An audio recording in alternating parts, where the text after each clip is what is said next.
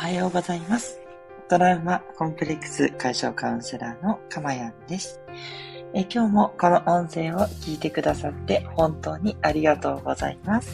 え心より御礼申し上げます。えーとですね、えー、もう早いですね。5月に入りました。ということでね、えー、この音声を収録している日時は2022年5月1日日曜日の6時30分台となっております。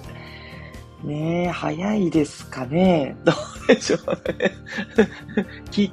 聞いてしまいました。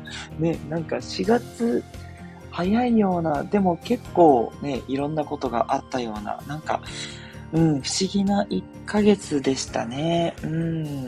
なんか、まあ私にとってはやっぱりあの子供がね、二人いてやっぱ新生活が始まってるっていうことがあって、それがやっぱり大きかったですかね。いろいろね、変化もあって、でそこでやっぱりね、こう慣れないことっていうのがいろいろ出てきて、でそれになんとか慣れたかなって、ゴールデンウィークに入ったと。なんかそんな感じがしていますね。うん。なので、なんでしょうね。こう、4月っていつもちょっとこう、不思議な感じ。なんか長いような短いような、よくわかんないなっていう感覚にとらわれます。ね皆さんの生活はいかがでしたでしょうか？ぜひね、あのー、少し長めのね、お休み取れるよという方はね、ここでね、しっかりと、えー、休暇を取って、心のね、お休みを取って、またね、えー、来週から新たに、えー、スタートするためのね、えー、いい、こう、休みをね、取っていただけたら嬉しいなというふうに思っております。ね、お仕事がね、大変だっていう方もいらっしゃると思いますのでね、もうその方のおかげで、ね、ほんと多くの方がしっかり休みを取れてる。ね、私もそれを忘れずにね、えー、行きたいと思いますので、ぜひともね、今頑張ってる方はね、また来週以降に休めるといったところをね、えー、目指して、えー、ぜひとも、えー、頑張ってください。えっと、頑張らずにって 言ってて、なかなか難しいんですけれどもね、いつも通りにね、はい、あの少しね、力を抜いてやっていただけるといいんじゃないかなって思います。で、おかげさまでですね、えっと、私は昨日のね、え午後に尾道に着きました。本当にいろんなね、サービスエリアに寄ったりとかしてもゆっくりと移動したのでね、えー、時間かかったんですけど、ね、そんなにね、苦じゃなくって、ね、全部で700キロ台ぐらい、800、700ぐらいのドライブだったんですけど、なんとかね、なりましたね。はい。初めてね、えっ、ー、と、東京から広島まで帰ってみたんですけど、あ、帰れるなと いう感じでね、すごい自信になりました。ね。いやー、瀬戸内海のね、穏やかな海が見えておりまして、ね、ほんと皆さんにもね、お見せできればと思うんですけど、今日ね、あの、この後サムネイル変えるときにちょっと入れられたらいいかな。なんか、尾道にいる間は尾道のサムネイル？が入れられたらいいかもしれないですね。ちょっと今日はね、こっちは曇りがちで、そんなに天気ではないんですけど、雨はね、降ってないので、いいかなと。昨日がね、快晴だったんですよね。そうだ、昨日写真撮ればよかったな、失敗。もう帰ってきてバタバタと片付けしてたら終わっちゃったんでね。そうだ、全然海の方に行く余裕もなくということでやってましたんでね。そうだそうだ。ということでね、皆さんもね、どうぞ、えー、ゆっくりされる時間をね、うまくとってくださいね、というところです。えー、ここでメッセージいただいてます。ありがとうございます。えー、スコアさんから、えー、かまやんさん、おはようございます。無事到着おめでとうございます。クラッカー、えー、ウィンク、ハートマークといただきました。スコアさん、いつもいつもありがとうございます。本当ですよね。なんか移動してね、着いただけでこんなお祝いを言っていただけるなんて、いや、本当にありがたいです。ね、えー、他の方からもね、いろいろとあの、無事到着でっていう風にメッセージをいただいててね、なんかもう本当に嬉しい限りですね。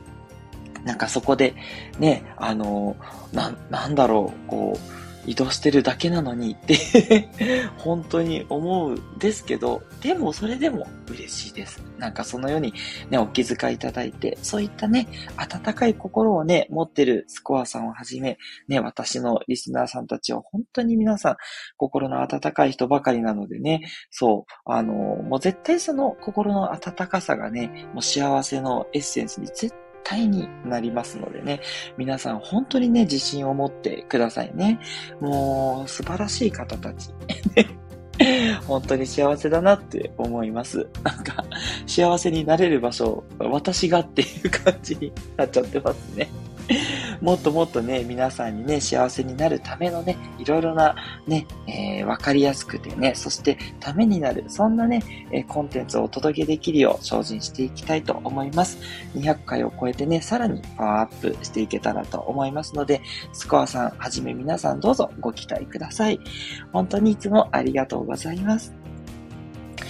はい、ということでね、今日のテーマに入っていこうと思うんですけれども、え今日のテーマはですね、え相手を変えようとしないを今度こそ実践ということでね、えー、こういったテーマにしていきたいと思います。ね、相手を変えようとしないはね、何度かお伝えしてるかなと思うんですけれども、なかなかね、これ、あの、思い出して、また実践してもね、繰り返さないとなかなかね、こう、身につかないなと思って、ちょっと強敵だったりします。はい。ですがね、これ、あの、絶対にね、あの、身につく習慣ですので、ぜひね、あの、このゴールデンウィークっていう、ちょうどいい機会にね、見直していただきたいなと思って、今日はちょっとあえてこの、また本丸的な、えー、メッセージにしました。はい。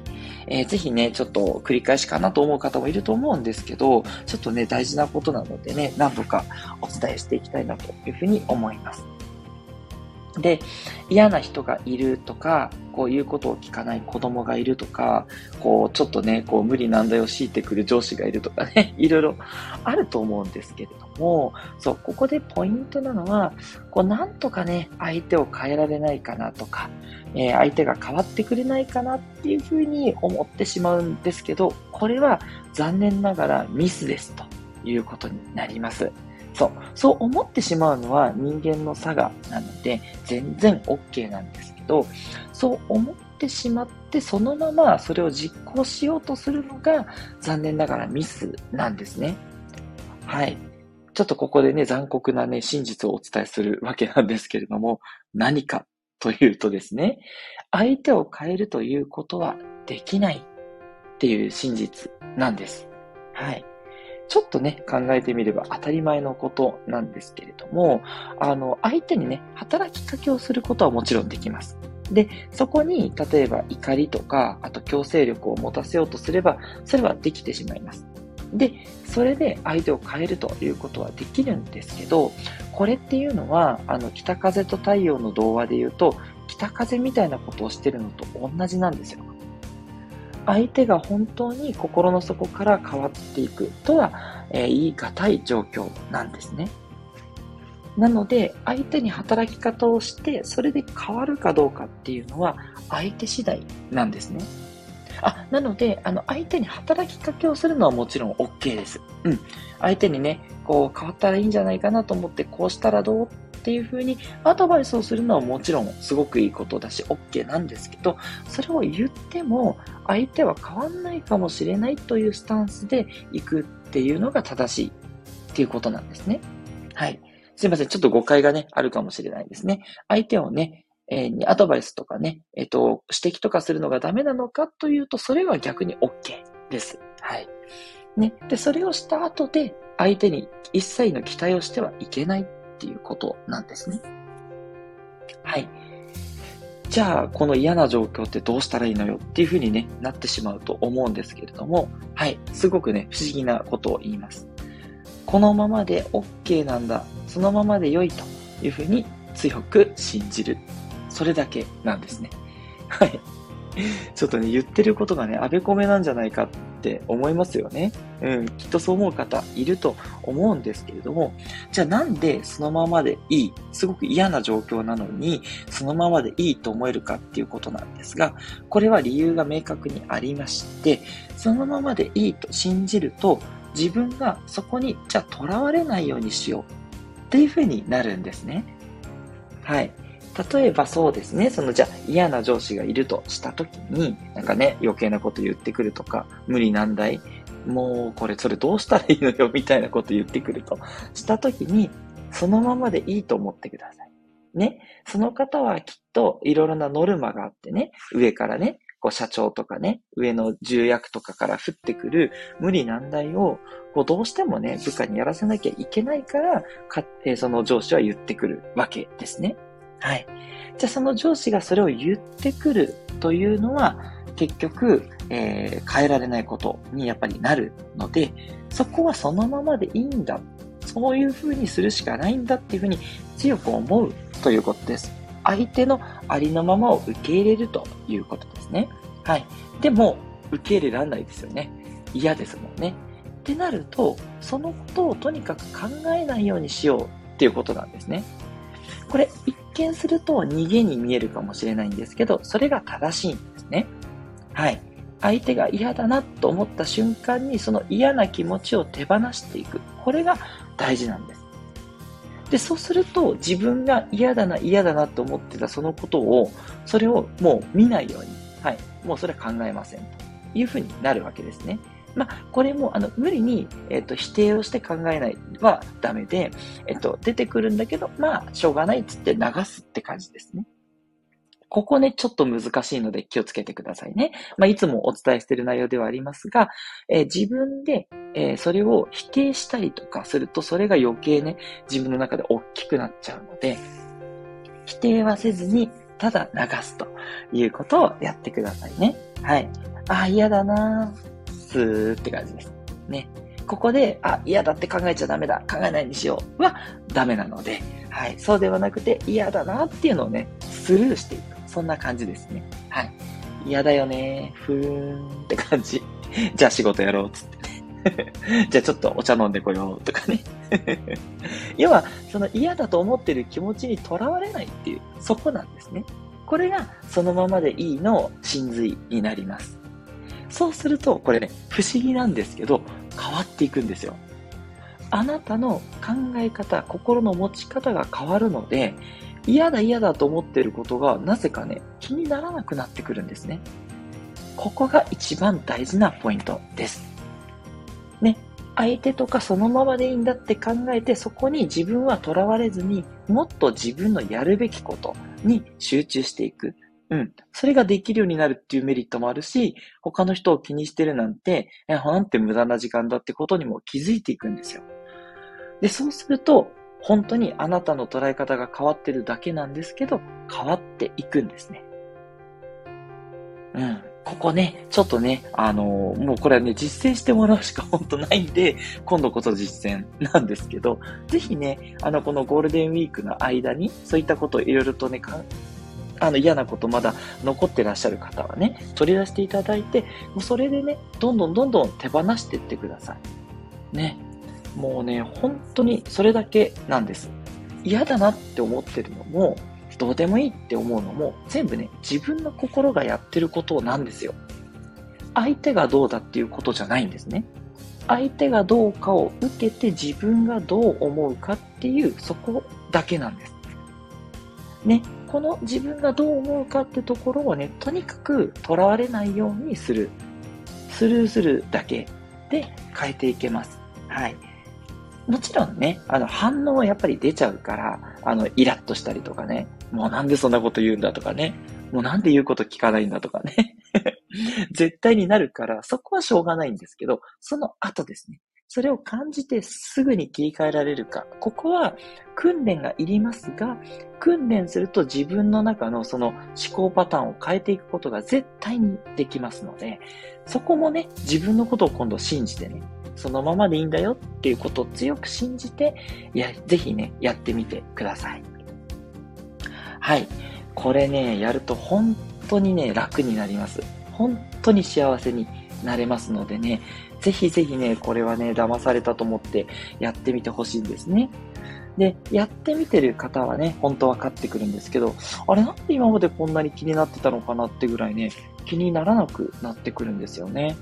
そう、またね、ちょっと私の例でいつもいつも恐縮なんですけどね、そう、なかなかね、ちょっとあの、クライアントの方がね、変わっていったっていうのもね、ちょっとお伝えするっていうのも、あの、ちょっとこう生々しいので、なかなか 難しいので、私の例でいくんですけど、まあだから、こう、前はね、こう、妻が言うことを一つ一つに、こう、全部こう、なんだろう、反論したりとか、なんでそんなこと言うんだっていうふうにね。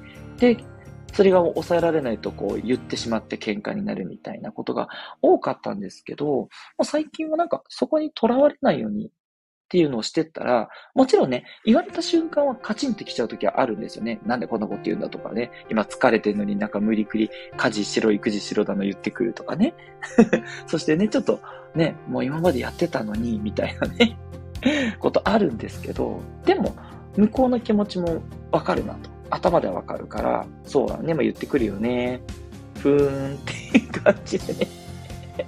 そう。まあ、とりあえず、やることに集中するかっつってやって、そう。そしたら、なんかもうあんまり言われたことも、そんな気にならないというか、うん。そう。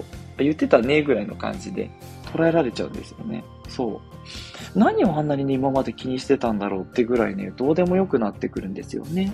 うん。これがすごく、えー、いいポイントで、もう本当にね、ありがたい。もう最近本当怒る数も減って幸せだなって 思ってます。仕事の上司もそうですね。なんかね、こう、細かくいろいろ言ってくるパターンなんですけど、でも、ありがたいですよね。いろんな指摘をしてくれるし、細かい上司だから、まあ、細かいね、資料作り任せようって言ってね、ちょっとこれ難しいんでお願いしますって言ってやってもらっちゃったりして。どうしようもない部下なんですけど、そう、自分がね、苦手なこと無理してやってもしょうがないなと思って、そう。で、その代わり、あの、自分が得意なことは積極的に引き受けるようにしてます。あこうやって人と話すこととか、ちょっと言いにくそうなことを自分から言うとかね、そう。上司になり変わって、私がもっとこう、上の人に言うとかね。そう、自分が先陣切ってお客さんに言っていくとかね。もう超得意なので。そういうね、あの、上司が苦手なことを今度私がやりますね、つって変わっていくっていうことをね、やってます。そう。だからこれも前はね、すごくイライラしてたんですよ。そう。なんでこんなこと言ってくるんだろうとか、ね、そんな無理なんだ言われてもってね、ちょっと私の例だったりするんですけど、でも、なんか、そこにとらわれてもしょうがないから、そのままにして、まあ、いかにそこを乗り切るかっていうことだけを考えるようにしたんですね。そこに対してイライラするとか、もう信じられないっていう気持ちを持ったところで意味がないと思ったんで、うん。思っちゃうんだけど、もうそれをこう、瞑想のようにスルーするっていう、もう、それだけですね。でも本当にね、今はすごくいい感じで、そう、なんかね、もっとこう砕けてね、そう、うまくね、上司とやれるようになったんですよね。うん、これも本当にびっくりで、いい感じです。で、今ね、私がえっ、ー、と、8割方できてるのが子供ですね。子供に対してね、あんまりこううるさく言わないようにってやってて、最近少しずつこれもできるようになってきました。前はね、すごくいろいろ口うるさいお父さんだったんでね、そう。子供たちにちょっとなんかね、こう窮屈な思いさせてたかなと。未だにね、ちょっとまだ危ないこととかもあるから、急にこう道路に飛び出しちゃうとかね。そう。またそれはちょっとやっぱ怒っちゃうんですけど、まあ何回も言ってるよね、つってやっちゃうんですけど、でもそれ以外のことはね、うん、あの、細かいこと言ったら窮屈なんで、まあある程度ね、好きにさせようって言って、昨日もね、だいぶ夜更かしをしていて、まあでもね、そういう時もあってもいいかなということとか、ね、言っても全然お風呂に入ろうとしないとかね。まあまあ、遊びたいよねと。そう、少しずつね、そう思えるようになって、こういかに今までね、自分が自分中心で、こう自分の言った通りに動かないとイライラしてたなって、ちょっとね、反省してる感じですね。子供にはね、子供のやりたいペースがあるからと思って。うん。まあ、そしてと今度妻の方がね、早くお父さんとお風呂入りなさいなんてね、言ったりするんですけど。まあまあまあ、みたいなね。そう。なんかなんか自分がね、まあまあまあ、みたいな偉そうな立場にいるっていう、そんなね、感じになったりしてますが、はい。ちょっと長くね、なりましたが、そんな感じでね、えー、相手を変えようとしないのね、メリットが皆さんに十分に伝わったと思いますのでね、今度ね、実践するのはあなたの番です。ね、もうぜひぜひね、えー、挫折しちゃったっていう方とか、難しいっていう方もね、ぜひね、もう本当にやってみてください。もう絶対にね、楽になるし、幸せになること間違いなしなんで、何回ね、その気持ちが襲ってきても大丈夫です。うん。私変われないなと思わなくて大丈夫。うん。その気持ちも全部スルーしちゃってくださいね。ただやるだけっていうね。そう。その瞑想的なことをぜひ思い出してください。はい。えー、スコアさんまたメッセージいただきました。ありがとうございます。えー、そのままでいいっていいですね。そうなんですよ。そう。あの、楽なんだけどね、無理って思っちゃうことが多くて、そんなことないです。できますので。えー、自分を否定しなくて良くなっていきますよね。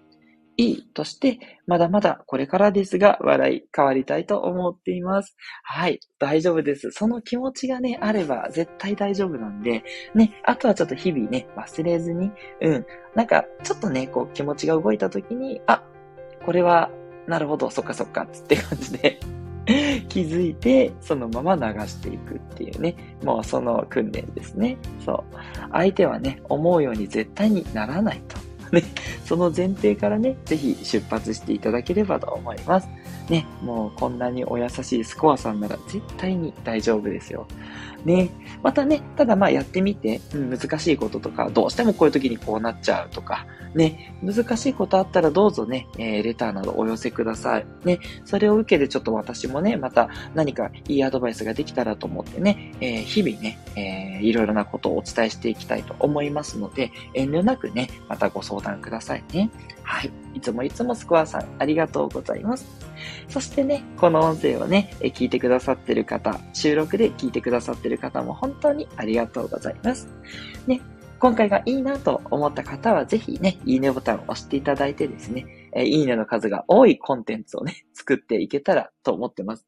あ逆にね、いや、これはちょっと、うーんと思った時は押さないで大丈夫です。はい。ということでね、いいコンテンツだけをこう上の方に上げていきたいなというふうに思います。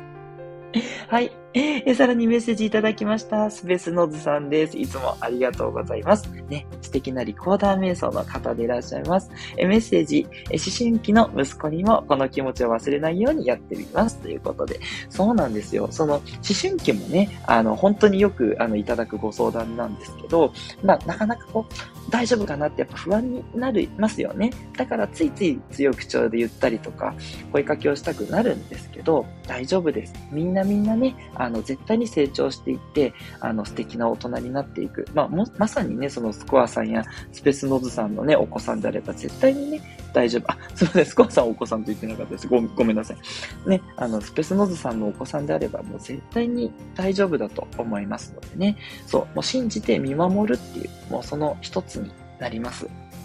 はい。なので、あの、まあ、とはいえね、そう思っちゃうと思うんで、それはね、もう本当否定せずに、自分が子供を大切に思うからこそ、そういろいろイライラしたり、ね、なんでそんなこと言うんでってなると思うんですけど、ね、それをこう、うまくね、えー、それこそもうお得意の瞑想で スルーしていくと。そういう感じになると思います。ね。本当スペースノーズさんの方もうまくいきますように心から祈っております。いつもいつもありがとうございます。ということで、えトラウマコンプレックス解消カウンセラーのかまやんでした。ではまたお会いしましょう。